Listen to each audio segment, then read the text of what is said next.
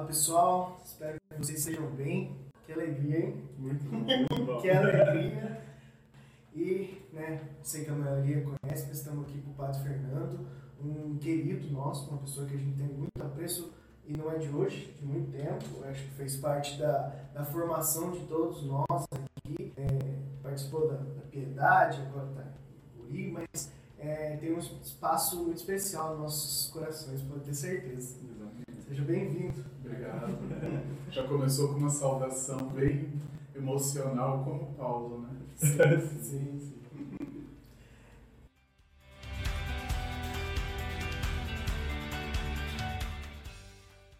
Padre, a gente queria é, agradecer o seu, o seu sim de, de vir. Eu sei que não é, não é fácil, muitos compromissos, né, Cris? Agenda muito lotada, a gente sabe que tem muitos projetos lá e que a maioria das pessoas já te conhece, mas queria que você se apresentasse para, para os poucos que não te conhecem. Quem é o Padre Fernando? Então, sou o Fernando, né? Fernando Batista de Campos. O nome é muito importante para a mensagem bíblica. O judeu tinha muito essa questão do nome. Então, eu gosto muito do meu nome. Eu sou natural de Capão Bonito, tenho 42 anos, estou indo para 43. Sou padre há mais de 15 anos, acho que esse ano faz 16. Já trabalhei aqui em Itapeva, sempre na diocese, né? Sou padre diocesano com muita muita honra, sempre na diocese de Itapeva. Estamos aí, agora faz nove anos que eu estou em Buri, né, na paróquia São Roque. Pelo que eu vejo, continuava mais, mais alguns anos, mas é uma bênção, uma bênção ser padre, uma bênção ser cristão, ser ser humano cristão, pessoa cristã. É, é muito bom, apesar de todas as adversidades, o ser cristão é, é fundamental. Sabe, Padre, uma, um elogio, uma coisa que, eu, que me marcou muito na sua passagem por aqui, foi a sua qualidade de ter uma boa memória. Hum. Eu sempre guardava que é, é absurdo, assim, e, e muitas das coisas que a gente vê muitos padres usando o missal, eu vi que, não, de cabeça ali e falando tudo, isso é uma coisa que me admira muito. Então a comunidade Buri ela é muito é, privilegiada por ter o senhor lá. Eu queria que o senhor falasse um pouco de lá dos projetos, de lá da comunidade. É, eu sei que vocês têm vários projetos lá que envolvem a palavra de Deus, Sim. mas eu queria que o senhor apresentasse para A gente escuta muita coisa Sim, legal sim, de lá. Exatamente. É, realmente Deus me deu uma memória muito boa e eu gravo tudo, gravo os nomes, gravo as coisas boas, os nomes também das famílias. Isso é uma bênção, né? E lá em Curi ah, é uma paróquia muito ativa, muito dinâmica, dinâmica é uma qualidade que eu reconheço. Então, se o povo é dinâmico, vai todo mundo se mexendo e a minha, toda a minha evangelização, todo o meu ministério é pautado na palavra de Deus. Claro, tem o magistério da igreja, tem a tradição da igreja, mas eu, a minha, todo o meu ministério é pautado na palavra de Deus, no estudo da palavra de Deus. E lá em Buri nós temos muito esses trabalhos, nas paróquias por onde eu passo, quando sou convidado. Ah, eu queria que você trabalhasse tal coisa. Eu falo, é Bíblia. Né? Não, não me venha com liturgia, não me venha com direito canônico, que eu respeito, mas é, é Bíblia. Então, em Buri nós temos, faz cinco anos, um projeto é, de conhecimento da palavra de Deus.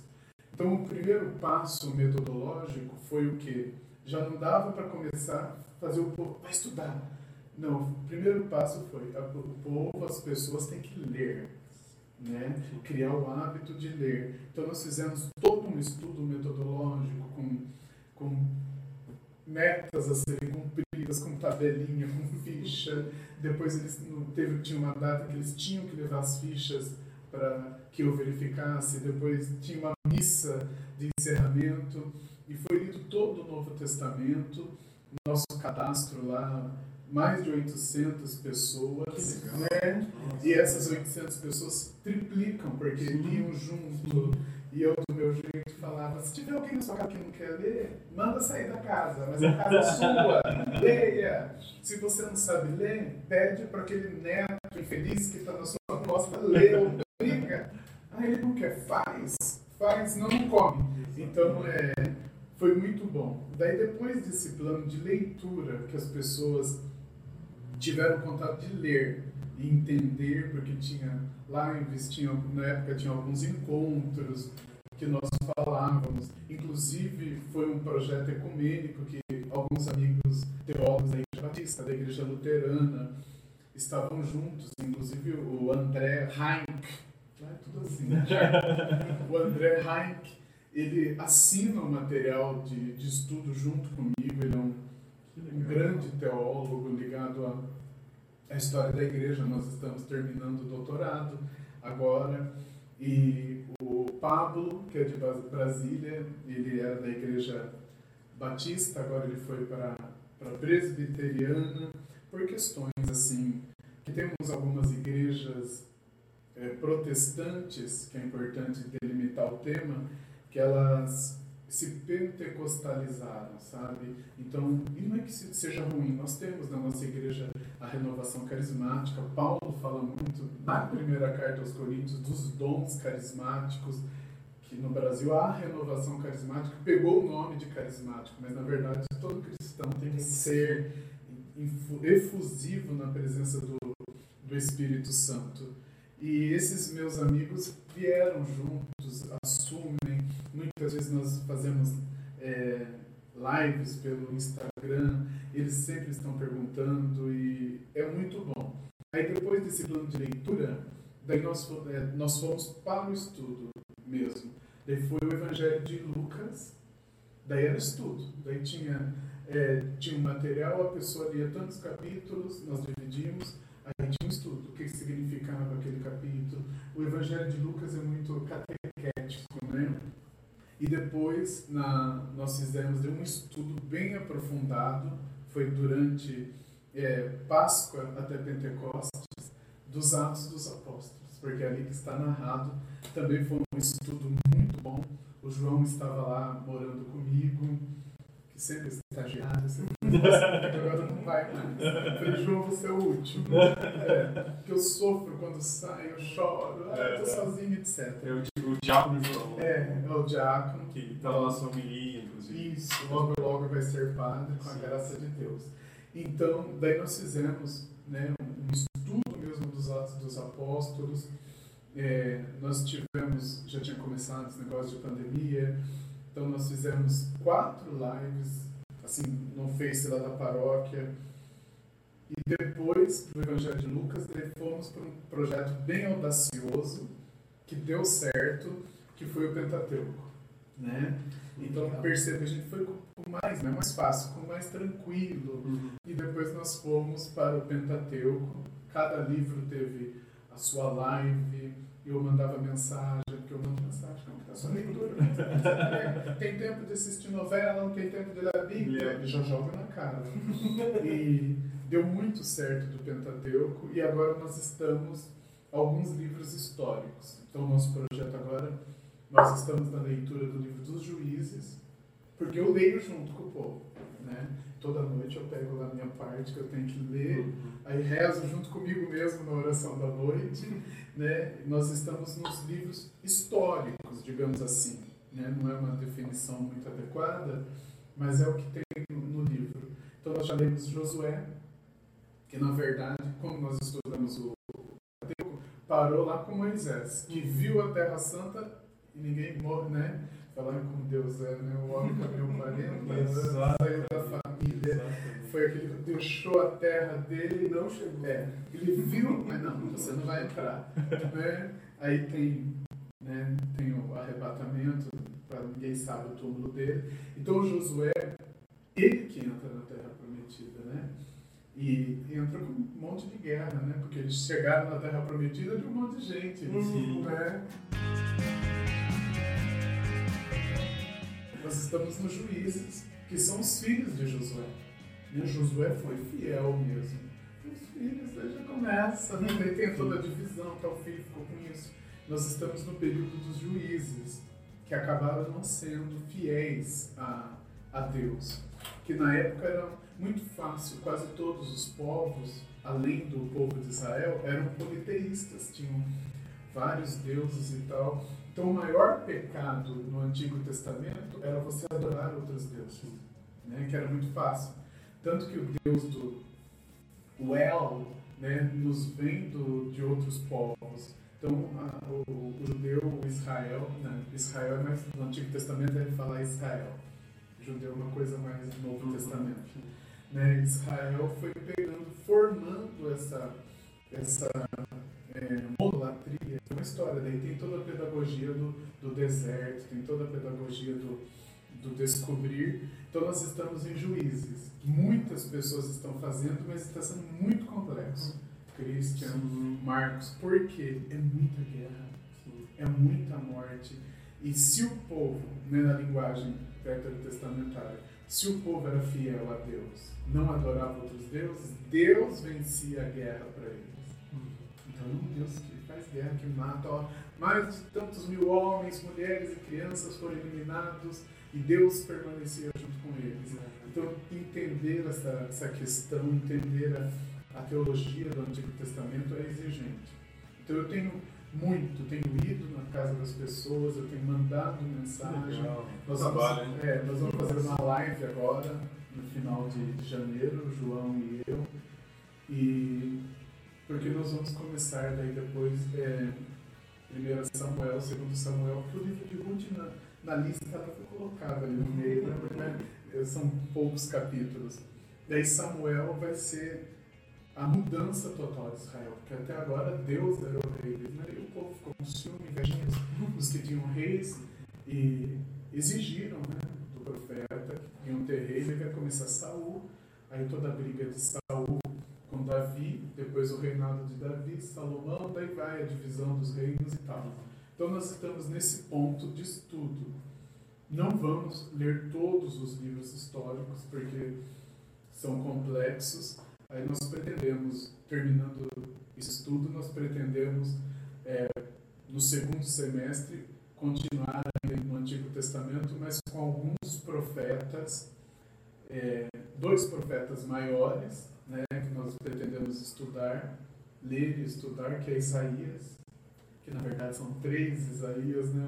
tem o primeiro, o segundo e o trito Isaías, Isaías e Jeremias, depois nós vamos para três profetas menores, né? que são livros pequenos que vai, vai ser, serão, vão ser Amós, né? que é um livro muito forte, nós vamos ler Amós, nós vamos ler é, Abacuque, vamos ler também Amós, Abacuque, e nós vamos ler ali a interface né, da, da questão da fidelidade, aquela questão do Antigo Testamento, é, fidelidade, castigo, etc., o livro de Jó. Mas o livro de Jó nós vamos ler alguns capítulos.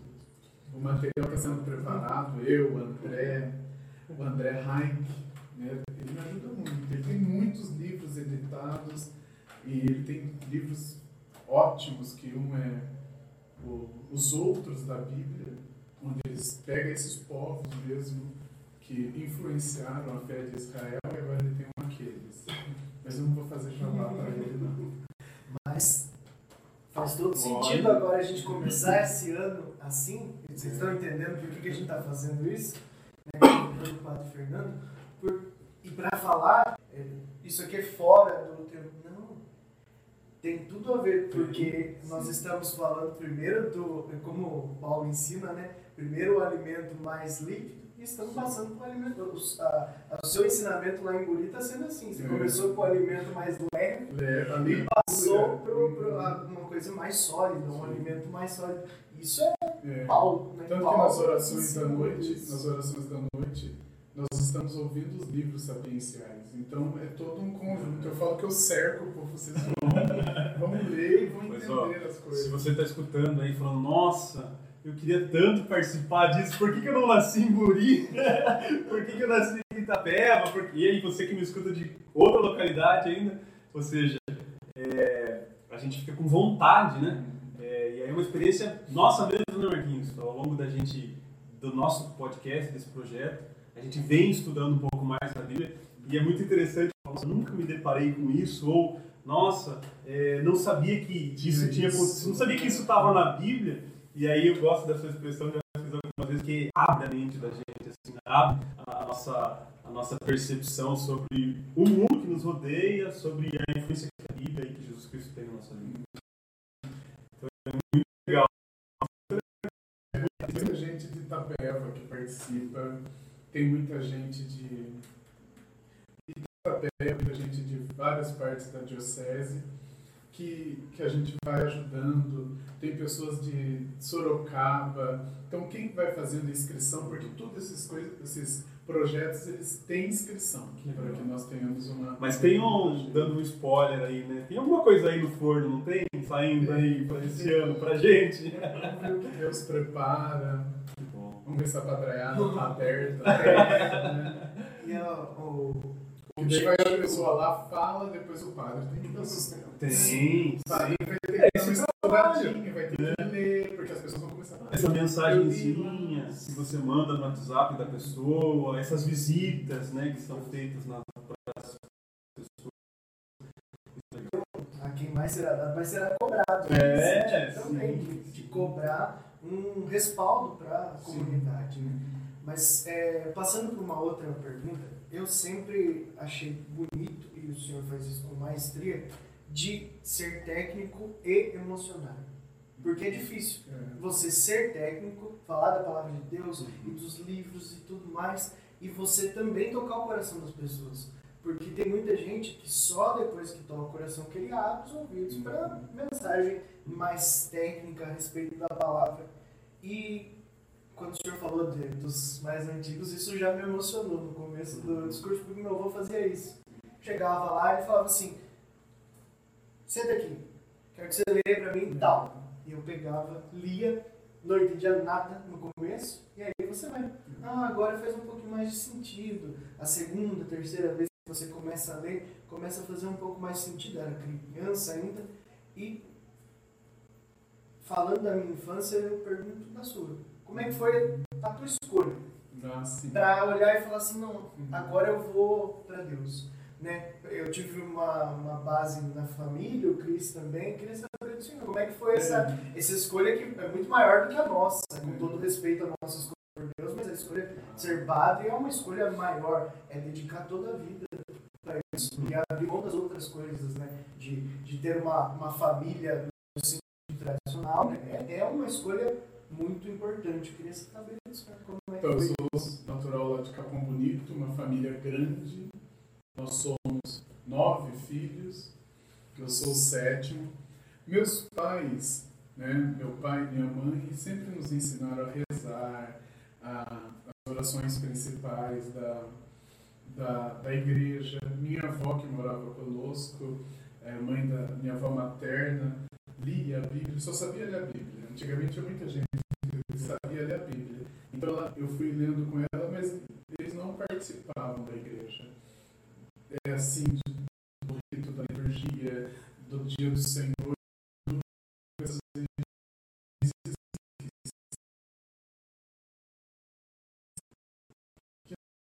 eu sempre ia com, com a minha avó, numa igreja perto da casa da minha mãe, que existe até hoje, São Judas Tadeu, e eu sempre fui, eu sempre fui uma pessoa muito, muito ativa, né? Como criança eu também era muito ativo, bagunçava na igreja, misericórdia. Até hoje um, um amigo relembrou, verdade, que quando você era criança você entrava de, de bicicleta na igreja. Eu falei, mas não me criança não. Eu já tinha 10. E hoje o padre Henrique, que é um holandês que morreu, eu ficava ali, a hora que eu via que ele chegava no altar, bicicleta e era gente atrás, eu na vida atrás. Então a minha vida de fé ela foi muito muito ligada assim com a minha avó, né, com a, a liberdade que a minha mãe dava, meu pai, mas não era uma família tradicionalmente católica, não é até hoje, né, por causa dessa não participação, o irmão, quando era adolescente, foi para a igreja presbiteriana, dois irmãos, é, com aquela questão de ser só batizado, né, que é uma questão que nós temos que rever na igreja, mas muitas pessoas, muitos padres e leigos estão revendo isso, a beleza do sacramento, né? E foram na igreja adventista, um, o meu irmão, que é bem mais velho é pastor dessa igreja há 20, 25 anos, e tem um irmão adventista cada vez sem que eu ofender porque eu sou uma pessoa extremamente ecumênica no verdadeiro sentido que o ecumenismo é, deve ser. E muito novo, eu já pensava, eu quero ser padre, eu quero ser padre. Era muito ativo, muito... Eu era uma criança normal, assim, sabe?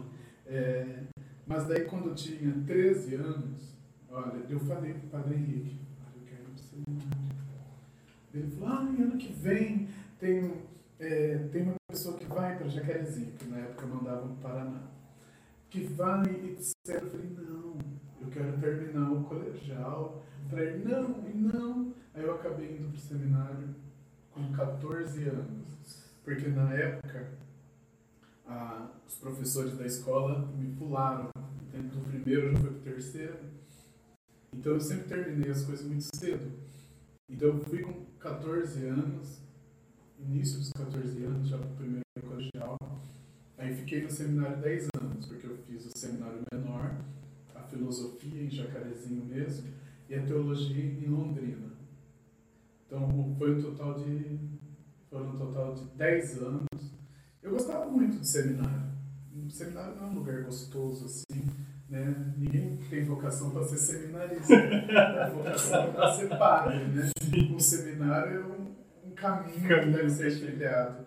Mas eu sempre me dei bem. Eu tive muita dificuldade no meu último ano, no quarto ano de teologia. Eu nunca sempre falo isso, que daí mudou os nossos reitores, eu me dava muito bem com os outros reitores. Aí veio um reitor novo, muito inseguro Aí quem era do lado lá, bem essas coisas que vivemos hoje, né? Quem era do lado de lá, eu falo assim, que absurdo isso, né? E tal, ele veio, você, ou você vai ser do meu lado, ou vou te perseguir. Então vai perseguir. né? O senhor, eu vou concordar quando tiver certo e tal. Aí eu sofri um pouco, mas passou. Aí eu tinha 23 anos quando eu terminei. E a regra mínima para ordenar é 24.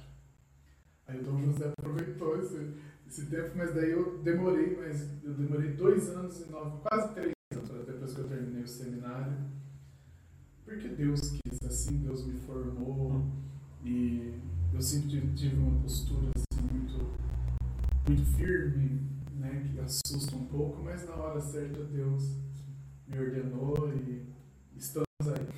Então a minha vida de infância foi essa. Na verdade, eu entrei no seminário criança. Hum. Eu fiquei adolescente no seminário. Eu me tornei adulto no, no seminário. Então, é, foi muito bom. Eu fui muito bem formado em todos os aspectos, no aspecto intelectual, no aspecto é, humano, no aspecto da sexualidade, porque eu fui criança, né? Então eu fui muito bem formado, isso me ajudou muito.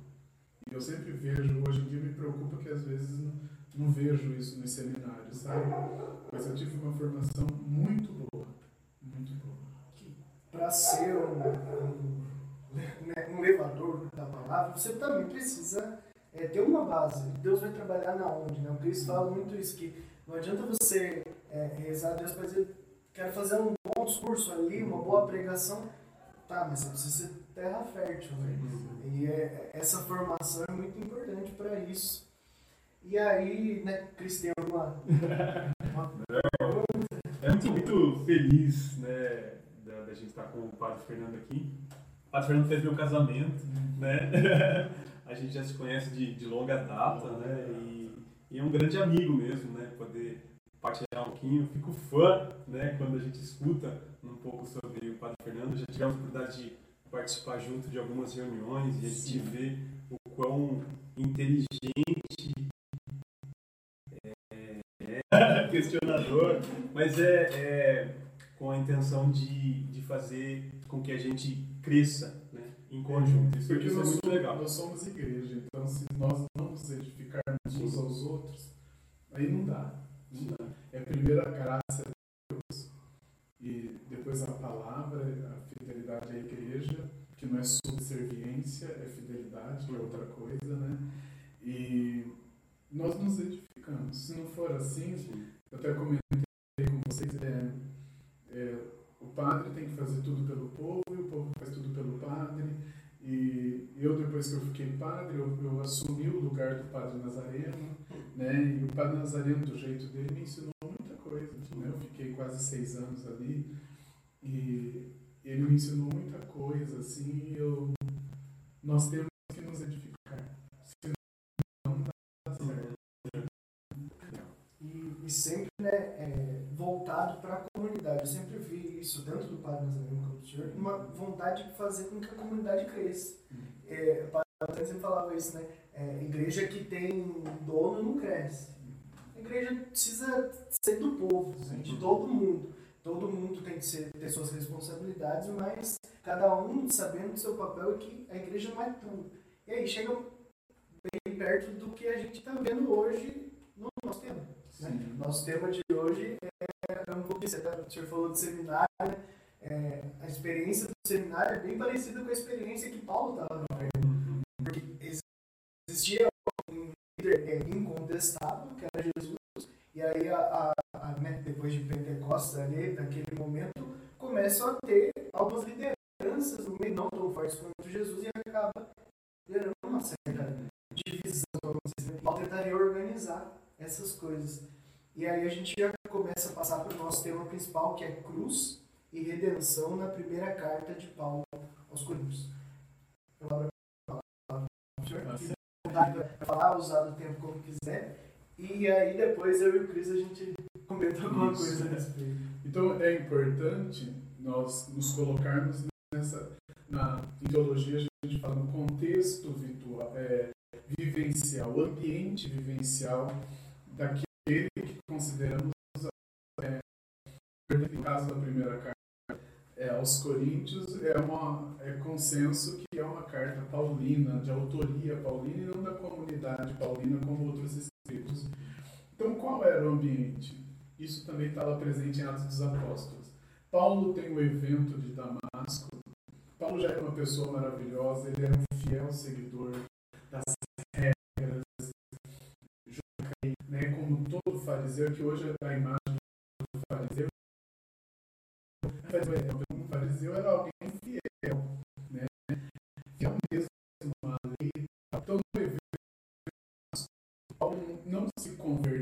Ali toda a fé dele, como judeu, como fariseu, toda a fé dele ganhou sentido. Então, Paulo era uma pessoa que viu no ressuscitado o sentido da vida dele. Então, ele vai levar esse sentimento em todos os escritos dele. Né? E alguns maneira né, é forte. Eu queria estar convosco, não vou poder. Ah, até na primeira aos Coríntios, né, vocês estão dando mais ouvido para Paulo, para esse o Evangelho. Então, Paulo tem toda esta afetividade.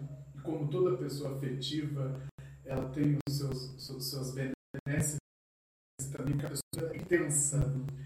E hoje em dia parece que intensidade é vista como algo negativo, né? Nem sempre. É, então, Paulo, nessa intensidade, porque tudo aquilo que vivia de maneira radical ganhou sentido com Cristo. Só que o que, que estava acontecendo na época de Paulo? As testemunhas oculares estavam minguando, né? Os apóstolos e os seguidores de Cristo que ocular, porque eles viram o Senhor, né? Caminharam juntos, eles estavam morrendo. Então estava sobrando muito pouco. E Paulo, percebendo isso, ele mesmo se intitula apóstolo. Né? Ele respeita a, a apostolicidade, respeita os apóstolos, tanto que vai a Jerusalém, mas ele enfrenta essa, essa, essa já, essa, esse confronto dentro da igreja, porque assim como ele recebeu o chamado e ele não se sentia digno, ele o último, abortivo, e a graça de Deus agiu na vida dele. Então ele queria que a graça de Deus, ele entendeu que a graça de Deus não era apenas para os circuncidados, né, para os homens circuncidados. Tem que tem vergonha de explicar, mas circuncidada, criança no oitavo dia, cortava o corinho do, do pinto ali, uhum. era, era a marca, como se fosse o batismo, a marca do, do homem judeu. Só que imagine isso, né? É Paulo vendo o Espírito Santo agir também nos pagãos. Pagão não é uma pessoa ruim. Pagão na época bíblica era uma pessoa que não vivia judaica. Tinha outros tipos de fé. Então os pagãos recebendo o mesmo Espírito. Aí tem todo o confronto né, com a igreja de Jerusalém. Não, tem que acolher, tem que não acolher. Até lá nos Atos dos Apóstolos, quando está em Jerusalém, Pedro, quando estava junto ali com Paulo, o povo era a favor, depois que estava com os judeus, Paulo chama atenção. Então isso é lindo. Paulo ele entrou e ele trouxe essa dimensão daqueles que realmente receberam a salvação, que são todos. E um contexto muito conflituoso, porque as testemunhas oculares estavam acabando. E os apóstolos não tinham o costume de ir. Né? O judeu é muito ligado até a território. Então, poucos apóstolos andaram assim, tem, tem tradição, que Tiago chegou até na Espanha, tem tradição, mas são tradições. Agora, concretamente, foi, foi, foi. Né? E Pedro, na verdade, motivado por, por Paulo. Paulo, então, ele assume toda essa, essa carga e ele assume sobre ele mesmo, sabe? E ele não era testemunho ocular. Os estudos hoje, ah, mas será que não viu Jesus? Será que um dia, se viu, não, não deu atenção, não era um encontro, não é uma testemunho ocular, mas é, é alguém que viu. E por isso que é um evento mesmo de Damasco. Ali tudo deu sentido à vida dele. O sentido da fé de Deus para quem não era judeu.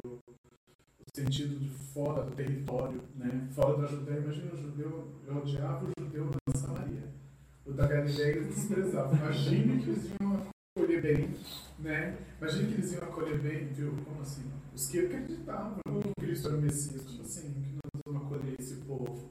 Então, Paulo, além de toda a carga histórica dele, aquela questão perseguidor, contumaz e. Ah, o que é isso? Agora virou cristão, não está vindo aqui para matar a gente, assim, faz de ali, né? E, e mata. Então ele tinha essa, essa rejeição, e depois todo o anúncio dele também foi rejeitado pelos primeiros cristãos. É aos poucos, muita força, com muito empenho dele, que a igreja foi entendendo essa esta universalidade, né, que é o termo católicos, de Deus para, para todos. Então, mostrar que Paulo, primeiramente, ele é um exemplo de cristão.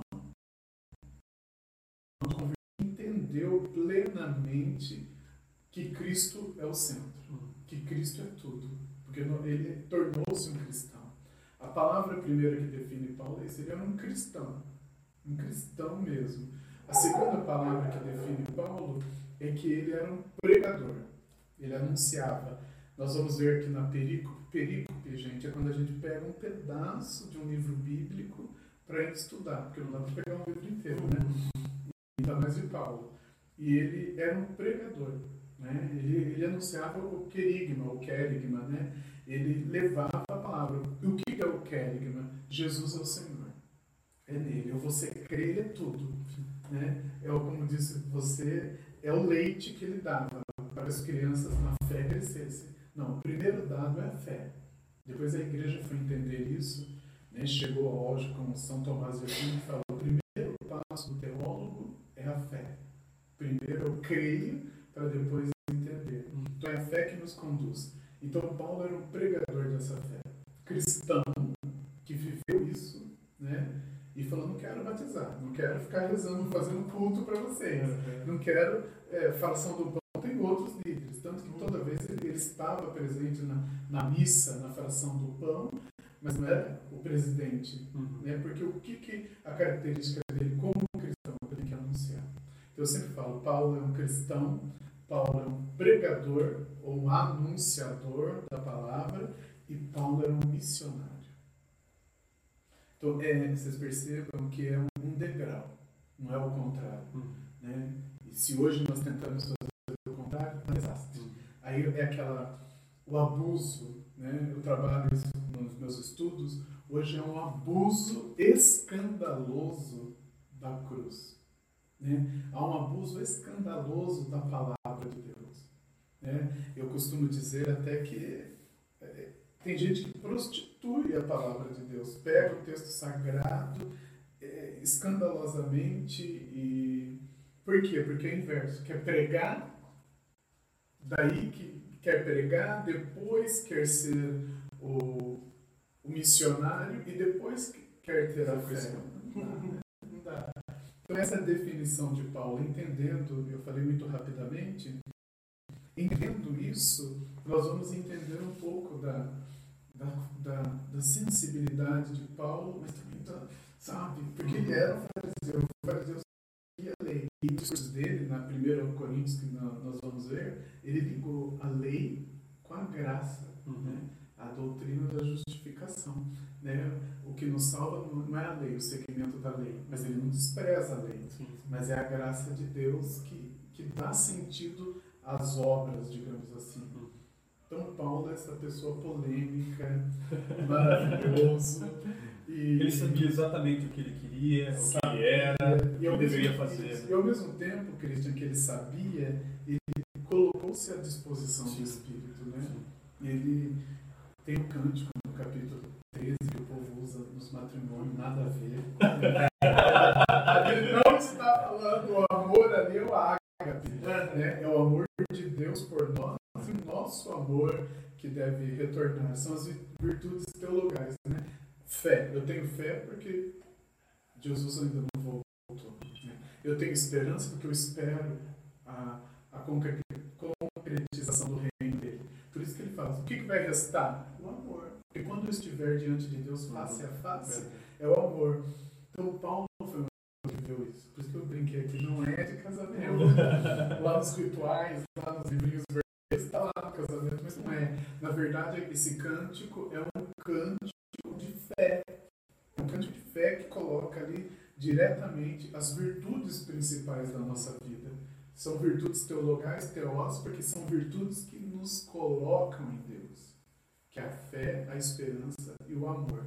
Que por causa da tradução de algumas, de algumas bíblias do português, traz caridade. E que para o grego, koine, o grego que é escrito o Novo Testamento, a palavra ágape, ela representa o amor atuação total. Só que no, no, no português, digamos assim, tem diferença. Amor e caridade, às vezes os tradutores usam como sinônimos e não são sinônimos. Né, O amor tem toda a dinâmica da fé. Agora, a caridade pode ter fé ou não pode ter fé. Uhum. Então, a tradução melhor é, é o amor. E é o que eu tenho para apresentar de Paulo. E Corinto foi um amor de Paulo, porque era a comunidade que mais dava trabalho. Trabalho. Era o Era povo do. Era o filho desgarrado. Isso. Também por questões geográficas. Era um, é um istmo, né? Então, na época, os barcos paravam ali, Sim. tinha um pequeno canal, como hoje o canal do Panamá, claro, na época, com a tecnologia da época. Então, para não viajar tanto ali, era passagem de barcos, de mercadores, de vendedores.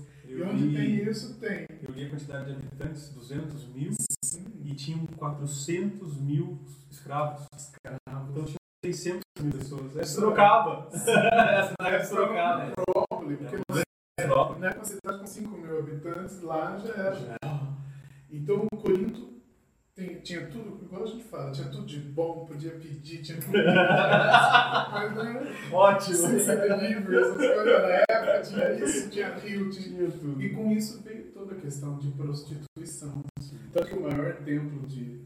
Né, temos até hoje as ruínas, o maior templo que, que nós tivemos em Corinto era né, da, de Ártemis, nós tínhamos templos de todos os deuses ligados, deuses romanos, gregos, ligados a uma sacralização do sexo, né? Era, assim, o sexo era a maneira de, de O louvar. templo de Afrodite lá era, assim, com perdão da palavra, era muito poder. Né? É, de classe, mas é. né? Então tinha toda essa realidade, tinha toda, como você disse, toda a distinção de raça, de classe, que era mais forte do que só dinheiro hoje, né? A pessoa, ah, eu sou pobre, tá, você é pobre, mas tem dignidade, não é porque a pessoa tem Sim. dinheiro que você, você é indigno e a pessoa é indigna, etc. Não vou entrar nesses debates. Hoje. hoje, hoje eu Que fique claro.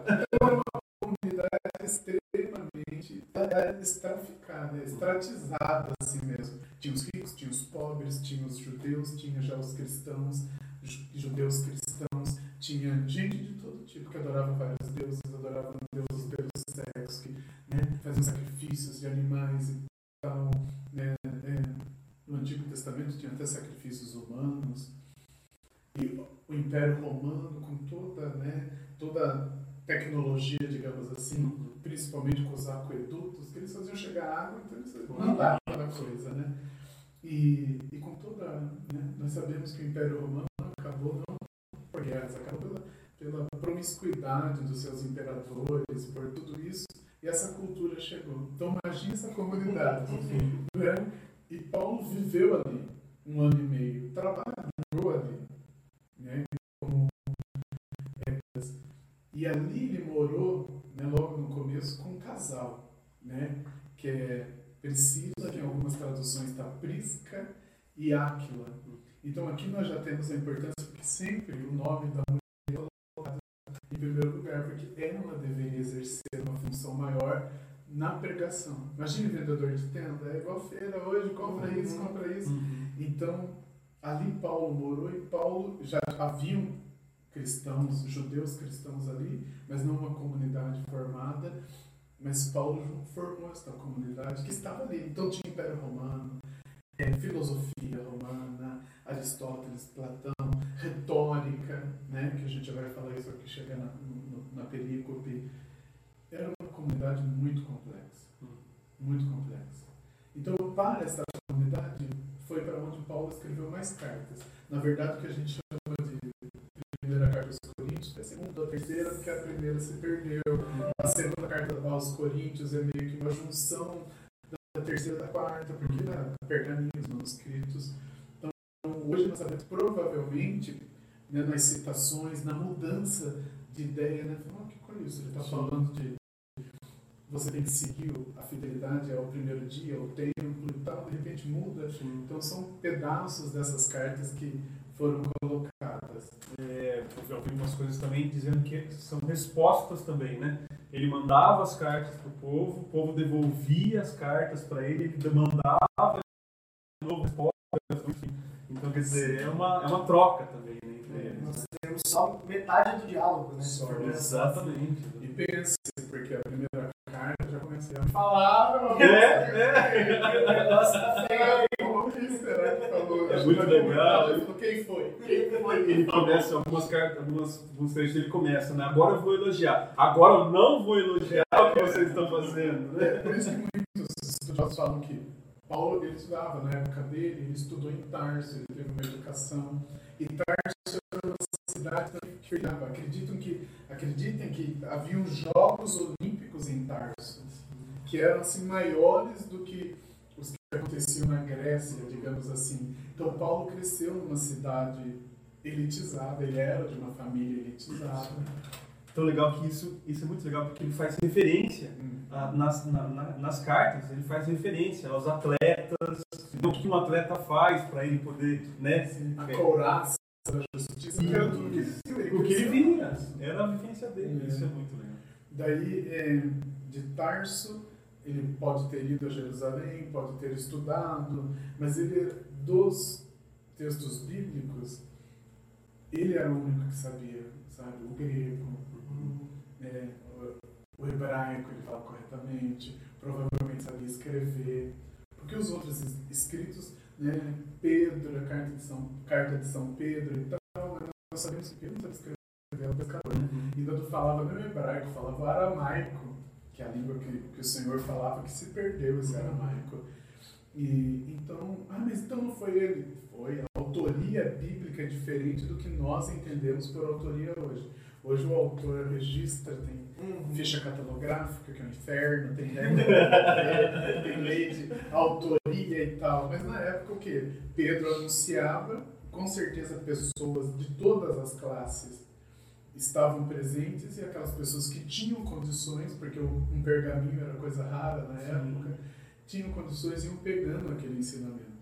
Mas na primeira carta de São Paulo aos Coríntios, como é uma carta que nós podemos dizer que é de autoria, porque essas cartas Paulo fala, escrevi punho, escrevi, né? as outras ele já coloca eu, Silvano, ele já coloca Timóteo, ele já são cartas assim de autoria dele, mas não que ele tenha escrito, ele pode ter ditado algumas, principalmente as cartas do cativeiro, né? Tito, Timóteo, Filemo, é, onde ele fala do espinho da carne, que todo mundo fala, ah, é sexo, ai, não sei o que, não sei o que, e é uma coisa totalmente diferente, e totalmente diferente, e Paulo, então, é o livro que ele mais cita nomes. Então tem Stefanas, tem Priscila, tem Áquila, uhum. tem o, o, lá o, o arquissinagogo do templo, que então tem vários tipos de classe. Imagina alguém que era judeu, mas não era qualquer judeu, ele era o chefe lá da, da sinagoga de Corinto. Então tinham pessoas. Então era uma comunidade até socialmente é, dividida. Tanto que é ali que ele fala, viu, que que né, os gregos estão tendo mais privilégios e tal e tal. Mas é uma carta que brota mesmo do coração de, de alguém que é cristão, de alguém que derramou suor e sangue ali para anunciar Jesus, aí entra o pregador, o cristão, o pregador, aí entra o missionário, que fala, meu Deus, será que está funcionando? Porque se a missão é de Deus, Deus vai sustentar e estou ouvindo que está caindo. Nessas cartas, mas principalmente na, na primeira, Paulo coração dele, todo o coração dele. Tanto que no final ele fala, meu desejo é ir visitar vocês, puxar orelhas, né? mas também para amar. E ele não pôde, né? Porque ele foi preso e foi sendo levado aos poucos a, até Roma. Quando a gente ele se preocupava tanto em dizer o que o cristianismo era, como também dizer o que o cristianismo não era, né? Eu acho importante isso, porque ele faz essa, esse filtro. Fala assim, ó, vocês estão dividindo coisas que não é para dividir, estão juntando coisas que não é para juntar. É tanto que alguns falam que ele utilizava a retórica. Né? A retórica que se apresenta um conteúdo, a, como diz hoje, a tese, a antitese e a síntese. Né? É, então, mas não podemos dizer que Paulo quis utilizar uma linguagem retórica, mas algumas influências uhum, vieram dessa, dessa linguagem que caminhava, porque Paulo estudou. Então ele deve ter estudado os filósofos, e a retórica vem da, da filosofia grega. Então ele trabalha muito isso, né? É, é bonito de ver nessa carta que ele não diz, ah, tá totalmente errado o que Pedro está falando, está totalmente errado o que o Paulo está falando, não.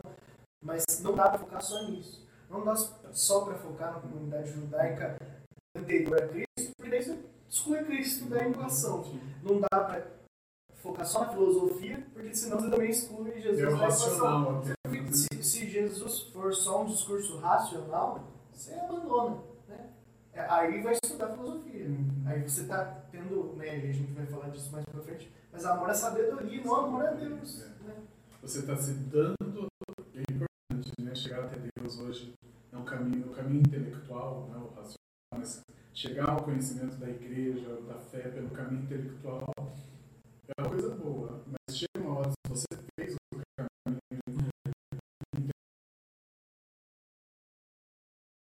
a vida serviço da fé, né? E é muito interessante. E não era isso que estava acontecendo em Corinto. O povo lá estava dividido e estava sendo assim outra coisa. Tinha muita gente que chegava lá e falava não é muito diferente de hoje, né? Hoje tem gente que fala, viu, você tem que saber quem acredita, você tem que saber em quem você coloca a sua fé, né? Eu sempre falo na homilia, nós falamos aqui, anunciamos, daí vem a, a, dona Cotinha, que é benzedeira, fala, mas sua casa está com o diabo. Você acredita mais nela do que no, no padre. Então tem que saber em quem nós colocamos a nossa confiança. Né? E Paulo tinha muito isso. Porque volta às três características. Ele era cristão, ele era pregador e ele era missionário. Sim, é, por exemplo, o senhor né, a gente lembra dos, dos benzedeiros, né? As pessoas levavam para alguém, até que ia fazer uma oração mesmo. Tudo bem, não tem problema nenhum. Alguém orar outra pessoa. A mãe tem mais poder do que qualquer. Nossa, A oração de uma mãe por um filho, ela é Uma fantástica. exposição de mãos é transformadora. É, eu acredito muito nisso. A gente vê nessa, nessa carta de Paulo que Paulo tinha um, um cuidado, um amor por aquela comunidade. Não era só, ah, vou puxar a orelha e tal. Tanto que ele faz aquela estratégia, né? Começa primeiro falando bem, não, tá legal, tá tudo certo, Fulano nesse ponto, nessa ótimo. olha que legal, isso é muito bom. Aí no, no começo ele até fala assim, ó, vocês não podem é, ir lá na, na ceia, né, usar a expressão para se alimentar, vocês têm que se reunir e comer todos juntos. Então, mas agora, daí vamos falar de umas outras coisas. E aí ele começa. Um ponto que eu achei interessante para a gente começar falando a respeito é que ele faz uma distinção. É, ele fala assim: não é a igreja de Pedro, não é a igreja de Paulo, não é a igreja de Apolo, é a igreja de Cristo. Então essa divisão é interessante porque ele começa a falar é, primeiro para os judeus, né? Porque quando ele fala não é a igreja de Pedro, é que Pedro ficou muito preso ainda Sim. nos judeus e, e talvez ele é, tivesse pegado aquela primeira parte da mensagem de Jesus muito ao pé da letra de ide as ovelhas perdidas da casa de Israel. Só que o próprio Jesus largou esse discurso depois ele ficou bravo, falando assim, Sim. Je- Jesus olha e fala assim: "Viu, tentamos. Agora quem veio, veio, mas a mensagem é para todo mundo.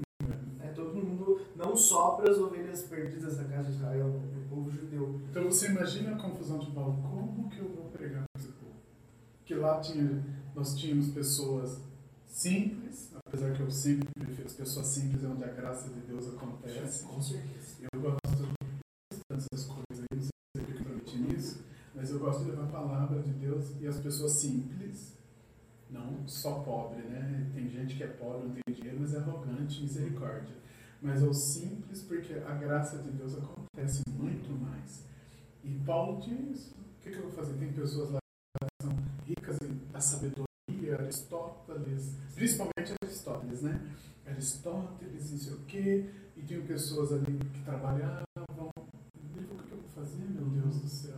Como que eu vou? O senhor vê como Deus escreve as coisas. Está escrito na minha camisa. Simple is better. Simples é melhor. A gente não tinha combinado vendo? Mal Mas.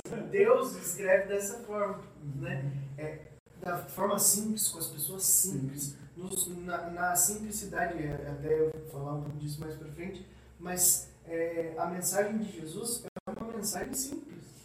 É uma mensagem de amor.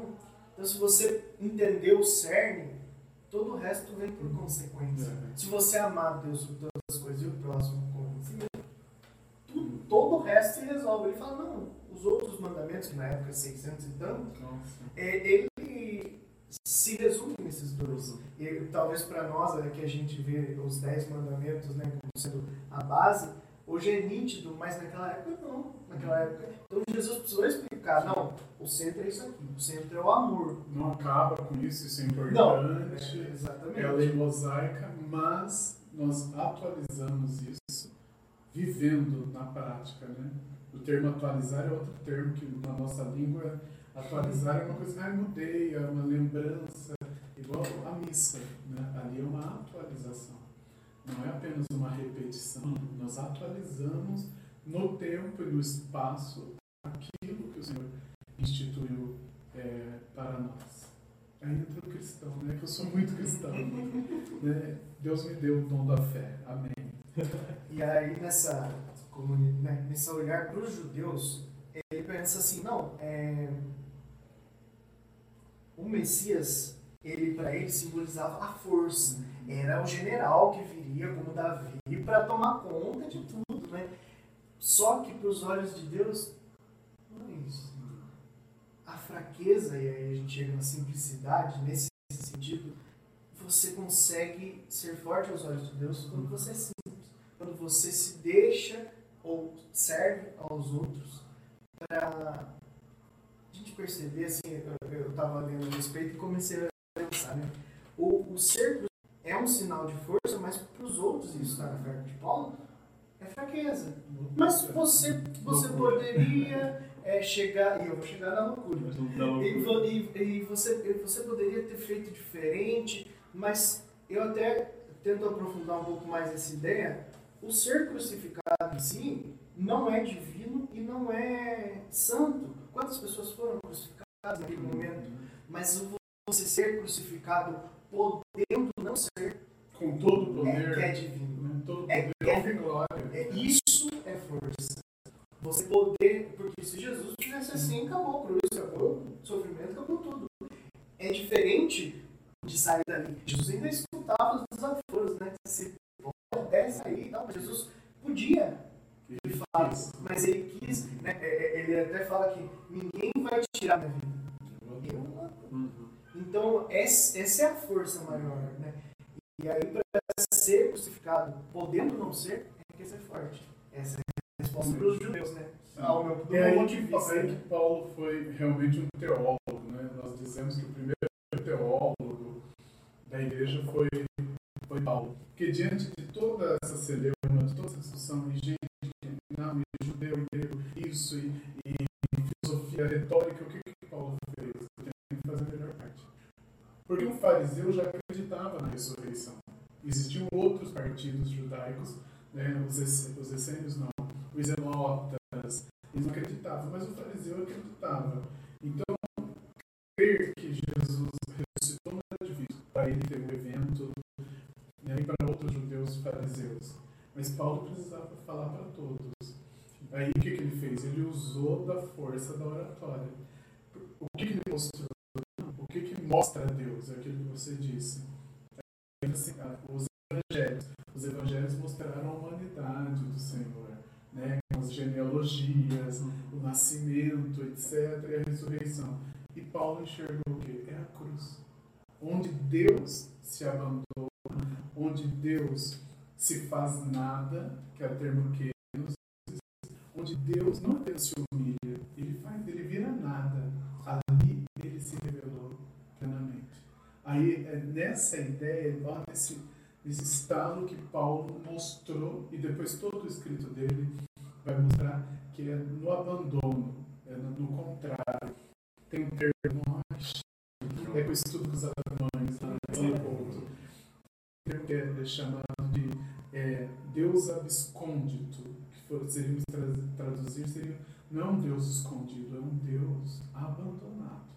É no abandono que Paulo falou, agora eu sei como vou anunciar para eles. Porque uns estavam, eu sou inteligente. Ah, imagina. O, Wagner, o Wagner eu sou muito melhor, eu falo melhor, eu conheço os filósofos e tal. E tinha essa questão, eu confio, eu creio em Jesus pela minha sabedoria. Então como que eu vou mostrar a sabedoria de foi abscôndito, depois tem a subcontrariedade, né? E depois nós vamos caminhar lá para os santos modernos de hoje, para os teólogos modernos da cruz. Qual o problema hoje da, da teologia até dentro da, da Santa Igreja Católica? É essa questão de nós estarmos voltando muitas vezes para a questão da teologia da glória. Aí muita gente fala assim, ah, porque as pessoas não têm conhecimento, isso não cola mais não. Porque hoje se a pessoa quer ter conhecimento, ela tem. Está muito mais difícil. Sim, ah, não sei ler, escrever, viu? Coloca lá, tem coisa não. boa. Mas hoje temos aí a mesma coisa que tinha na época de Paulo, que é, não, nosso Deus é glorioso. Ele é glorioso. Hoje em dia, eu não tinha mulher, fui na igreja, duas estão querendo namorar comigo, eu não tinha um carro, agora eu tenho três tal, é um Deus glorioso e um Deus que faz todas as nossas vontades. E hoje em dia a gente estuda isso, a contraposição da teologia da cruz, que é no estranho de Deus. Quando Deus é estranho, por que, que é estranho? Porque a gente tá, Deus é bom, então isso não é estranho para nós. Deus é bom, Deus tem poder, Deus é todo poderoso, ele, é, ele cuida de nós. Quando eu falo, ele se fez nada. Se fez pior que lixo. Né? Que lixo a gente está vendo e sabe. Agora ele fez nada. Então isso é um estranho. Como você fez nada? Você imagina esse povo Corinto que se achava, como assim? Cruz? É. Né? Não foi na ressurreição que, que É. ele se revelou plenamente? Não, a ressurreição é o nosso centro, mas a ressurreição parte da cruz. E por isso que chega, depois que ele agrada, depois que ele dá uns conselhos, aí ele vem no versículo 18 ao 25, né? Ele tem um contexto anterior que ele fala, não batizar, vim para anunciar, e depois ele dá uma continuidade, por isso que vem o paradoxo da cruz. E algumas Bíblias tem alguns comentários que falam mensagem da cruz, mas mensagem não é, é muito pouco. Que mensagem, para ser uma mensagem, você, a tradução correta é o paradoxo mesmo. Né? E o que é um paradoxo? É contrário, é tudo contrário. Né? Eu sou uma pessoa paradoxal. Nós somos. né? É, igual a igreja, eu creio, nós cremos. Né? E nós somos. E, então é o paradoxo da cruz. Paulo chega e fala: olha aqui. Né? É, o que é sabedoria para vocês? O que é poder para vocês? Que está muito ligado aos, aos gregos, os romanos que traziam toda essa cultura grega. O que, que é sabedoria para vocês? O que, que é fé? O que é grandeza? Não é nada. Isso não é nada. O poder de Deus está no nada, na cruz, no abandono, não apenas no sofrimento. Né? Sofrimento todos nós temos, o crucificado tinha. Hoje nós temos pessoas que morrem de maneira, é, de maneira trágica, horrível. E, e tem um conselho que eu dou, não fica assistindo esses programas de que passa morte e tal. A vida da gente né, e tem que escutar coisa boa. Mas é, não é apenas sofrimento, também é o abandono. É, é mais do que sofrimento, é mais do que derramar sangue, é mais do que ter apanhado. É, e tudo isso é importante, mas é no abandono. Por isso que ele fala, viu? O poder de. Os, uns procuram sinais, outros a sabedoria, mas o poder de Deus para nós que somos salvos é a cruz, é o Cristo e crucificado. Não é só o Cristo que fez milagres e ressuscitado, é crucificado. Esse é o Cristo fácil de acreditar, né? Agora o Cristo que se entrega na cruz ali, que sofre, que morre. faz muito sentido, né? Na cruz ele fala, Pai, porque me abandonaste, Hum. né? Sabendo que era Jesus homem gritando, mas é Deus também falando, olha, eu abandono. Tem gente que fala, ah, ele estava. Não, primeiro rezando, né? Um salmo, Hum. que era a maneira dele rezar. Porque nosso Senhor veio. Mais simples impossível. Sim. né? verdadeiro Deus, verdadeiro homem. Então, é, não sabiam ler. Né? Hum. Ah, ele escrevia, aí, né, na passagem da, da, da, da pecadora lá dos sete, que ele tirou sete demônios, que nós falamos que era Maria de Magdala. E até interessante, a, a cidade de Magdala, a arqueologia, os achados arqueológicos, não faz nem 10 anos que ela foi descoberta. Então tinha uma personagem, Maria de Magdala, Maria Madalena, cadê a cidade? Não achamos.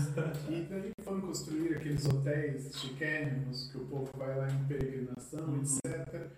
E encontraram lá a Magdala. Então tinha também um pequeno rio ali, tinha umas casas que faziam venda de peixes, tinha um comércio ali, né? A pessoa sobreviver, ela tinha que às vezes se prostituir, né? Ainda mais se não tivesse marido, perdesse o pai, etc. Mas é Jesus não é o milagreiro que Pa- Paulo apresenta. Jesus não é o ressuscitado, né? Ele é. Ele só virá na glória quando ele vier a segunda vez. Aí ele vem para manifestar a glória dele para toda a humanidade. Mas a primeira vez que ele veio, ele veio na maior simplicidade. E a primeira vez que ele se revelou plenamente como verdadeiro Deus e verdadeiro homem foi no abandono da cruz. Essa questão da contrariedade dele, né? né? Desde o nascimento, a gente já falou isso em algumas ocasiões, que é se fazer fraco, né? Se fazer fraco. E nós, como pessoas dispostas a tentar ser imitadores, a gente quer ser o colocado como o melhor carro, o mais dinheiro possível. Então, quer dizer, a gente está num caminho totalmente contrário ao que ele apresentou. E não é fácil, mas é o caminho. A teologia da, da prosperidade ela é contrária ao paradoxo da cruz, né? Que a gente. Por isso que há, há essa, essa, essa, nesse diálogo, apesar de que hoje os estudos teológicos é, se trata muito pouco sobre isso, né?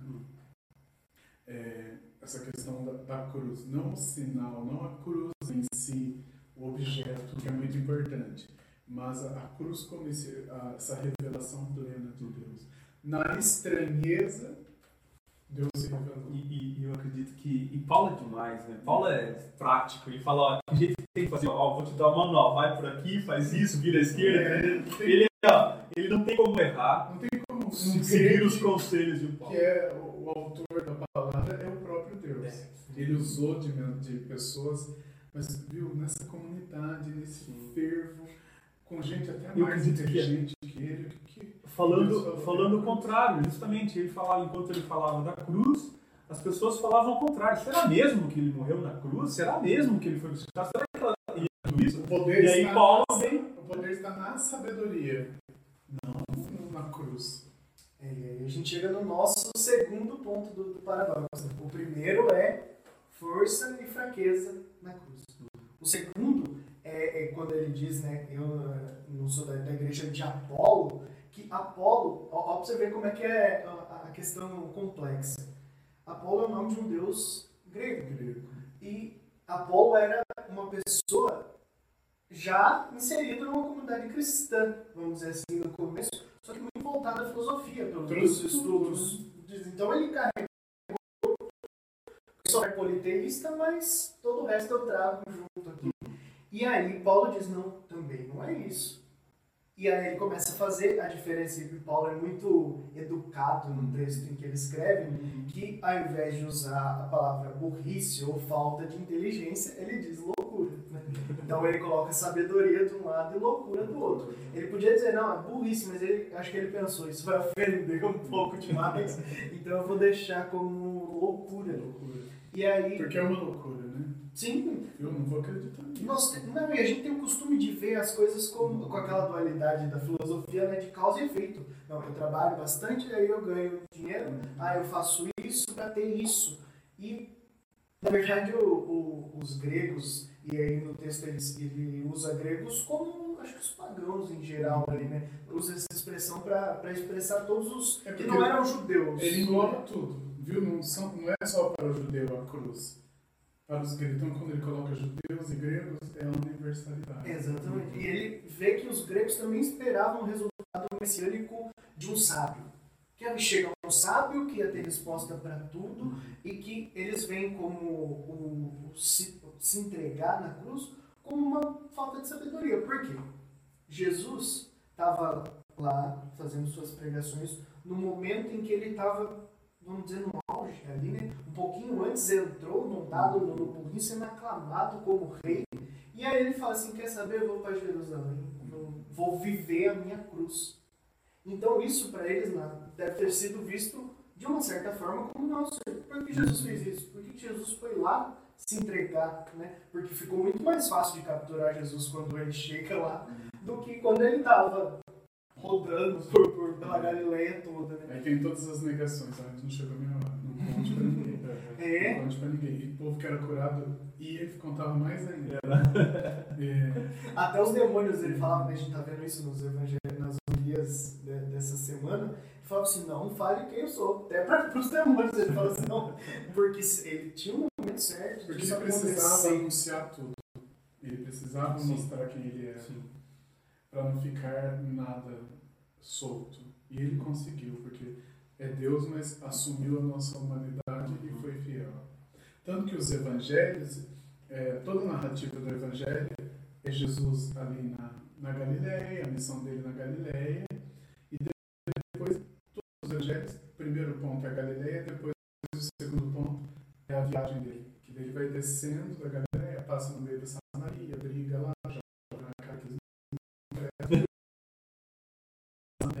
E daí é toda essa viagem. Daí que o ministério do Senhor foi caminhando. Nem Paulo pegou isso. Eu tenho que caminhar. Hum. Eu tenho que ser missionário. Eu tenho que levar essa notícia dele, que parte da cruz, para todos. E é interessante que Paulo teve uma experiência como ressuscitado. Né? É, foi como ressuscitado. Foi um evento maravilhoso. Então, eu vou falar que ele caiu do cavalo, mas não tem que falar cavalo. Ele caiu. ele caiu, teve uma experiência. Pode ser um sentido figurado Isso. até, né? As pessoas escutavam a voz, mas não ouviam nada dessa linguagem muito comum. né? Nós escutamos até domingo e todos ouviram uma voz. Isso é meu filho muito amado. E ele levanta cego. Né? Ele cai fariseu assim, firme, perseguidor, e ele levanta cristão, mas levanta cego. Para mostrar aí que é na fraqueza que Deus age Sim, mesmo. É, é. Mas só que, por maior que seja a nossa fraqueza, o abandono de Cristo na cruz é, é o início. Por isso que é o paradoxo da cruz. É a cruz. Né? É a cruz que nos leva a, a viver de maneira adequada a salvação do nosso Deus. E quando tira tudo de nós, a gente percebe que Deus tem tudo. Se você, a gente até falou disso no, no episódio de Natal, né? Se você é, é uma pessoa com boa condição financeira, você vai, trabalha, compra o seu almoço, sua janta, isso para você é sinal do seu esforço. Muita gente acha, não, eu mereci ter essa comida que eu estou comendo aqui, eu fiz, eu mereço. Pro humilde, pra pessoa mais simples que não tem condição e ela bate numa casa e alguém te entrega um prato de comida, isso é providência divina. Então, o mesmo prato de comida tem uma condição humana e uma condição divina. Uhum. Então, quanto mais você retira, mais Deus aparece na vida da pessoa. Eu acho interessante ver dessa forma assim também, né? E, e até voltando nisso aqui, que, eu, é, que essa diferença, né? Nessa igreja de, de Apolo, eu achei interessante que Jesus, ao ir para se entregar, ele faz a maior demonstração do seu discurso, que é o que a gente falou, né? Je- Je- Jesus, antes disso, já tinha dito o, o maior é, sinal de, de amor é dar a vida pelos amigos. Então ele não podia terminar o discurso dele de uma outra forma. Era entregando a vida na cruz. É, você espera redimir. o, o sinal, mas o sinal de Jonas foi dado e aqui tem alguém que é maior, né? Sim. E ele mostrou o sinal é a cruz. Tanto que a gente fala, faz o sinal da cruz. Então a cruz é um sinal. Né? Que em grego é semeion. Daí todas as declinações até tem a palavra é, semente. Então a cruz é semente. E, vida e é bonito até que essa. A gente falou disso uma vez, essa transição que teve, né? Mesmo com o cristão, a, o peixe, né? A baleia com, com João saindo, né? Rememora esses três dias. E isso é interessante que logo foi a transição para a cruz. Cruz. Porque a cruz realmente é, é o maior significado. né? Se a gente for olhar, e até virou objeto de, de coleção, né? Eu acho interessante, tem um histo- historiador, não vou lembrar o nome agora, mas ele disse que se você reunir todos os pedaços que tem da cruz por aí, dava para fazer um navio. De tanto que a cruz virou importante. Sim, umas igrejas que vai ser um pedaço da cruz. É, que, mas isso é bonito. Não, vamos olhar do ponto negativo, vamos olhar do ponto positivo. Como as pessoas começaram a entender que a cruz é importante. Que, que até mais importante, não, não diria que mais importante que a ressurreição, mas é um passo mais difícil que a ressurreição.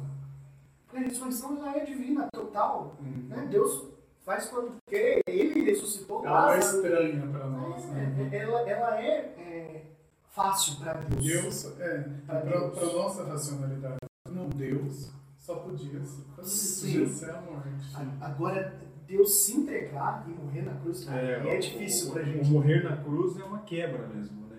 Você não imaginaria Deus morrendo na cruz. Mas ressurgindo sim. Isso é muito estranho. Deus se revela na estranheza. Sim, sim. Então, quando. Isso a gente tem que levar. Quando você chega, ah, eu estou sofrendo, morreu alguém. Hum, eu sou muito assim, né? Ah, vamos chorar. Mas depois seca a lágrima aquilo. Ah, por que Deus fez? Porque Deus te ama. A morte não é. né? Ah, mas é muito estranho isso, mas Deus age na estranheza. E ele se fez estranho. muitas vezes nas nossas orações a gente ora assim, mas Deus, eu não tô aguentando sofrer, eu não quero sofrer. Eu imagino Jesus olhando pra gente falando assim, você não quer sofrer? Você acha que sem sofrer é o certo? Né? O quanto ele sofreu, e ele deve pensar isso, né? Nossa, não sofrer é um caminho em alguns momentos da vida. Né? A gente dá, se dá conta de que a vida não é nossa, que a vida vai ter os seus percalços e enxergar Deus nisso. Quando a coisa acontece e que eu acredito nisso, e que não é vontade de Deus, Deus não quer que a gente sofra, como disse o Cris, né? Deus chora conosco. E aí chorou, limpou as lágrimas e vida que segue. É, não é abandono. Sim. É, é, é, Deus estar nas nossas lágrimas também. Você precisa viver esse sofrimento, porque esse sofrimento vai te moldar. Né? Eu, eu fui lá na, na Canção Novo Sistema atrás, estava a doutora Filó, ela disse que a gente precisa perceber que a morte ela é uma transição para tudo que a gente acredita. A gente acredita na vida eterna, então não é o final. O cristão tem que olhar a morte, a tristeza Paulo deixa bem claro isso, né? É porque a cruz, a cruz dá um sentido, né? Porque da cruz nós enxergamos a glória de Deus. E, e Paulo deixa bem claro isso, né? Se, se Jesus está na dúvida dos, dos, de Coríntios, né? É, do povo, né? se, se Jesus não morreu na cruz e não ressuscitou, né? Isso não justifica nem o porquê de tudo isso aqui, né? O porquê dessa comunidade cristã, por que a gente está é, seguindo um caminho difícil, tortuoso, tem que mudar os hábitos. Para quê? Justificado pela ressurreição de Cristo e buscando a minha ressurreição. Isso é interessante, a justificação que é o grande problema, né? Das, da igreja primitiva, foi o grande problema com o surgimento do Lutero, o surgimento do protestantismo e os seguidores Melanchthon, Calvino, que é a justificação, né? E como a nossa igreja crê que quem justifica é a fé, né? E essa justificação ela pode ser um sinônimo de glória. Então, quem é a glória é Deus. Quem nos justifica é Deus. Quem nos salva é Deus. As obras são consequências. Então isso é muito bonito. Né? Gerou muita controvérsia, mas em 1992 é, a Igreja Católica, a Federação Luterana Mundial, né, e o Papa João Paulo II eles assinaram um documento sobre a doutrina da justificação, onde a Igreja fala, não, quem nos justifica é Deus. É a cruz que justifica. Né? Até nós chamamos de teologia da cruz Paulo recebera da tradição primitiva que Cristo morreu por nossos pecados, segundo as Escrituras. Esse dado tradicional, tradicional porque era o que as pessoas falavam, né? ele morreu na cruz, mas ressuscitou no terceiro dia. Esse dado, que foi na cruz, proporciona um ponto de partida para a sua reflexão teológica, reconhecendo a cruz verdadeira. Sabedoria. Não quer ele conhecer Jesus crucificado. Ele é Paulina. Nós temos na igreja o movimento dos focolares, que é a fundadora é Chiara Lupe, que já falecida, que ela, a partir dessa questão da teologia da cruz, Paulina, ela criou o termo de Jesus abandonado. Né? E ele é quem é o nosso Deus? É o Jesus abandonado. Na cruz, no, no estranho, e nós o abandonamos muito hoje quando nós buscamos a glória. Não tem problema ter bens, não tem problema estar bem, se satisfazer com tudo aquilo que Deus nos dá. Uhum. Mas é, ele se revela ali no, no abandono. Tem um memezinho, ele fala assim, ah, Deus vai te honrar, Deus vai te honrar. Aí o cara vai te honrar. Ele honra como Deus vai agir, ele já agiu, sim. Ele já deu tudo. Então para de ser mimimi. Ai, Deus vai me dar. Já deu. Na cruz ele deu tudo para nós. E o tudo de Deus é tudo, é pleno. É o primeiro sinal do Evangelho de João. De João né? As talhas estavam cheias até a boca. Então Deus deu tudo, não está faltando nada. Está faltando a nossa adesão, o nosso entender a mensagem da cruz, que foi o que deixou o povo de Corinto. Ó, eu anuncio Cristo na cruz. Depois ele, ele foi problema na família, problema mulher que estava Isso é- falando mais que deveria. isso é mulher, tem homem, né? Ele está falando de questões até íntimas, sexuais, mas primeiro ele mostrou a cruz.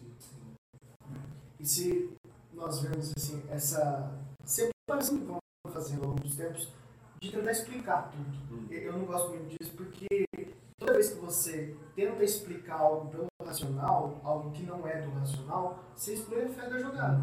Você deixa a fé menor. Então, talvez menos é, explicação seja mais fé. Para nós cristãos, a gente precisa crer nisso que ah, mas Santíssima Trindade, tá bom, você estudar a Santíssima Trindade, você entender. tá? Ah, não, mas tem que ser, eu quero saber onde fica a visão. Daqui para cá, Espírito Santo, daqui para cá é, É, é a sabedoria é que é um em três, ou três em um. Mas acredite, isso é ter fé, né? Eu acho importante isso.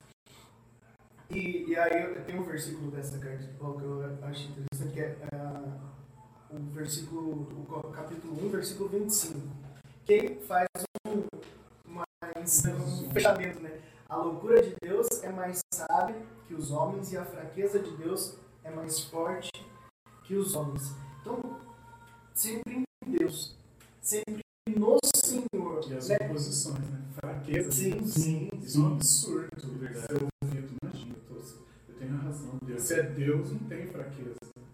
E aí a gente, quando atinge algo na vida, tem que entender que aquilo foi sempre no Senhor. Ah, então se eu conseguir algo, né? A gente falou, carro, casa, tudo em Deus. E se você não perceber isso, na mesma velocidade que veio, porque Deus, é, né, Jesus diz, os dons eles são distribuídos, mas se você, né, na, na parábola lá dos talentos, se você não multiplicar aqueles talentos, até o que foi dado vai ser tirado. Então nós temos que perceber isso também, que muitas vezes pedimos coisas materiais mesmo a Deus, e até Deus nos dá, mas a gente não usa aquilo para. Ah, mas é, eu quero o violão para tocar, para cantar e tal, e Deus te dá a bênção de ter aquilo, mas você não vai numa missa tocar Deus. Você não toca, não, não é, Deus não. Deus não liga que você faça outras coisas, ah, no churrasquinho com seus amigos, tocar o teu violão, mas primeiro servir Ele. É a missão, né? Exatamente. Então eu, eu vejo muito disso, que Deus nos dá para sobrar. Né? Pra, pra- aliás, é, usando até a analogia da- das talhas, né? na medida, tudo que você precisar. Você vai conseguir fazer as coisas é, é, com seus amigos, mas também precisa servir. Precisa estar lá. E o, o nosso podcast é muito disso, que a convivência com Deus tem que ser agradável. Não, não, vocês sempre sejam sinceros com vocês mesmos. Eu gostoso isso aqui, de sentar, conversar de Deus assim, sem amarra, sem falar assim, nossa, eu preciso fazer isso. Não, também entender um pouco. É, o segmento, Isso é muito o segmento tem que ser amoroso Sim. e exigente. Mas as exigências não, não apagam o amor de Deus. Então, se nós estamos no amor de Deus, as exigências elas são acréscimos. Sim. Ah, estou sofrendo, vou cair, mas Deus está comigo. E até Agradeço. confesso, padre, que não foi fácil pra, né, nem pra mim, nem pra a gente conversando nos bastidores e fala, nossa, tem que estudar ser, né? Mas olha que delícia. Difícil. tem é, com algo, né? O Cris estudou, eu estudei, e a gente tentar e conversar. É irrepetível. A gente pode se reunir milhões de vezes, mas isso aqui é uma alegria divina. E que você possa fazer isso, quem nos escuta, né? Sim. Possa fazer isso também com os seus, com seus amigos, com sua Sim. família, porque isso vai fazer com que você aprenda um pouco mais sobre a palavra de Deus, sobre o que está escrito na Bíblia, vai fazer com que você compartilhe isso com as pessoas, essa troca. Olha, isso eu não tinha pensado nisso, eu não tinha pensado nessa situação. Eu acho que isso é a grande, grande sacada. É o primeiro passo. São Tomás, São Tomás de Aquino ele faz de joelho. É, o termo dele é muito interessante. Inteligência humilhada. Né? Nas questões de fé, nós temos tem inteligência, mas era humilhada. Porque Sim. ele se revelou a nós além, não tem palavra para falar o que é mais do que humilhação. Uhum. É o que Cristo sofreu na cruz. Não tem uma palavra A, a, a, experiência não é descobrir um modo de como ter o seu pé lavado, mas é aprender que você tem que lavar o pé dos outros para ser inteligente, para aprender a mensagem de, volta de Jesus. Né? Para estudar qualquer coisa, a palavra, tudo aquilo que é inteligência, ela tem que ser humilhada. Porque senão é sabedoria humana que se sobrepõe. Mas é, é, tem que ser de joelhos. Teologia se faz de joelhos. E é difícil trabalhar isso, né? Porque às vezes a gente está num debate, numa conversa, e escuta uns absurdos. Que, que assim, não é nenhum absurdo de doutrinas diferentes. É um absurdo de incoerência. Tá? O começo da frase que a pessoa tem não tem sentido no final que ela tenta atingir. Aí você fala assim, meu Deus do céu, mas eu preciso ser humilde, porque se você bater, você perdeu aquela pessoa. Sim. E é aquele momento que você deixou de evangelizar e começou demonstrar só erudição, só, só. conhecimento do mundo e não é, amor de Deus de fato, né? Para aquela pessoa. Isso é muito difícil. Assim como adorei toda a nossa conversa. É tudo muito resumido, porque tipo, Paulo, né? É uma das é fácil, da igreja. Você pode pegar um versículo, pode pegar a carta aos Gálatas, que todos os estudiosos amam, Romanos, é muito bom. É, eu, eu vejo assim como as, todos os textos atribuídos a Paulo, é, na verdade, se a gente fosse ver de uma lógica, a gente tinha que olhar primeiro, porque é um manual de tudo. Né?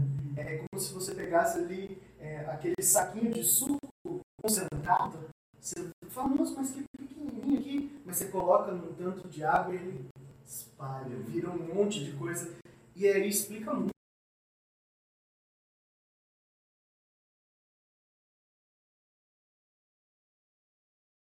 os dons e tudo, Paulo falou, é tudo isso, mas ele colocou, por isso que é o primeiro teólogo, né? ele colocou tudo no lugar. E isso não pode, não pode ser é, outra coisa senão inspiração divina. Né? A gente não consegue olhar para o texto de Paulo e falar assim, um não tem condição de escrever isso aqui. Não tem, ele, não tem condição. Deus é o autor. Exatamente.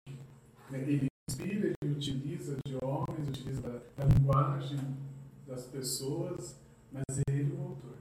E a história em si de, de, de Jesus, eu sempre olho dessa forma. Assim, não tem como. Mesmo que o ser humano tivesse a, a condição, nossa, mas escreve bem, dá para um Shakespeare lá escrever, né, para um escritor renomado fazer, não ia conseguir. Escrever uma história dessa, porque é aquela história em que o, o falo muito disso, disso hoje, o plot twist, né? Aquela virada né? é pro negativo. É. Né? A, a, a, o paradoxo da cruz é. É, é. esse, você olhar e falar assim, tá, não, mas daí morreu. É. A virada, agora eu venci. É. Né? Porque todo mundo espera aquele momento, não, mas era uma questão assim, assado. Esses dias eu, eu assisti um, um, um filme que era isso. No final, a, a moça tinha sido presa para salvar a irmã. Então tinha essa virada no filme. E não vou contar que filme que é, senão não vou dar spoiler. Mas a gente espera isso sempre, né? A virada tem que ser triunfante. Né? É, é, nesse, nesse ponto, o maior ponto, que é como a gente falou hoje, que é a cruz, é sofrido, é profundo, né? É. Ah, eu rezo, quero que a pessoa tenha vida, mas se morrer é vida. Sim. Então vamos chorar, vamos sentir tudo aquilo que o ser humano sente e tal, mas é vida tem que é. acreditar que há um, lugar a mais, senão o seu afeto está fora. Mas que bom. Eu tenho um recado, né? Fica à vontade. Sabe, estudem a palavra, procurem a palavra, sabe? Procure o padre de vocês. Mas se você perceber que o padre não, não sabe muito, não se interessa, não, não pare, busque por si não, não atormente a vida do padre. Não pode ser padrinho. Eu, eu fico felicíssimo e pela graça de Deus tem acontecido. Tem esse, esse negócio também, pode ser padrinho. Né? Mas eu fico viu, eu li tal coisa, pode me explicar? O que, que significa isso? Então, procurem os padres de vocês, perguntem da palavra, se perceberem que não, não respondem, não vou desistir, nem o padre sabe, procurem as pessoas, procurem os meios de comunicação, procura o, o Vale de Deus, né? que é, é o sobrenome dos dois, mas é uma imagem de Jeremias, né? Do, do vale, dos Deus agindo ali na, na montanha, dos ossos ressequidos lá. Né? Tem algo bíblico aí, mas é coincidência, providência. Providência. Né? E, mas não pode desanimar. Parte da fé. Né? Tudo parte da fé. A minha fraqueza, mas eu creio. Né? Eu sofro de fazer casamento, apesar que eu tenho um ritmo, eu falo, atrasou, não vou, eu corto, né? Graças a Deus. Mas é porque eu creio naquilo. Né? Por que, que eu rezo o terço? Porque eu creio. Por que, que eu rezo? Isso para todos nós, não só com o sacerdote. Todos nós somos chamados à santidade. Mas nós ganhamos tudo. Mas vamos agora usar. Sim. Quando você entende, você ama e fazer fica mais fácil. Uhum. Porque às vezes você fala assim, nossa, mas eu vou ficar ali duas, três horas no podcast, mas peraí, eu comecei a entender que isso vai transformar minha vida. E eu creio que é a palavra de Deus. Aí começa a ficar mais fácil. Ah, mas a homilia diária, eu sou suspeito para falar da homilia diária porque é um negócio que eu tenho paixão. Se você tem o costume de escutar ou de assistir homilia diariamente, isso transforma a sua vida. A força, eu. A- eu digo a força. Fa- Faça, faça esse esforço no começo, depois começa a fazer falta. Você fala assim, nossa, eu não, não, não- até falava pro Cris dias, né? Daí o dia, que não- o dia que eu não assisto, não escuto e acontece alguma coisa no meu dia, eu falo também. Eu escutei a Bíblia hoje, talvez a, a- essa cilada, né? né? Eu poderia ter escapado se eu tivesse prestado atenção. Padre, uma alegria. Eu fiquei alegre. O senhor aqui conosco. Eu quero deixar para o Cris fazer os nossos, nossos encerramentos. Maravilha. Muito contente, muito contente.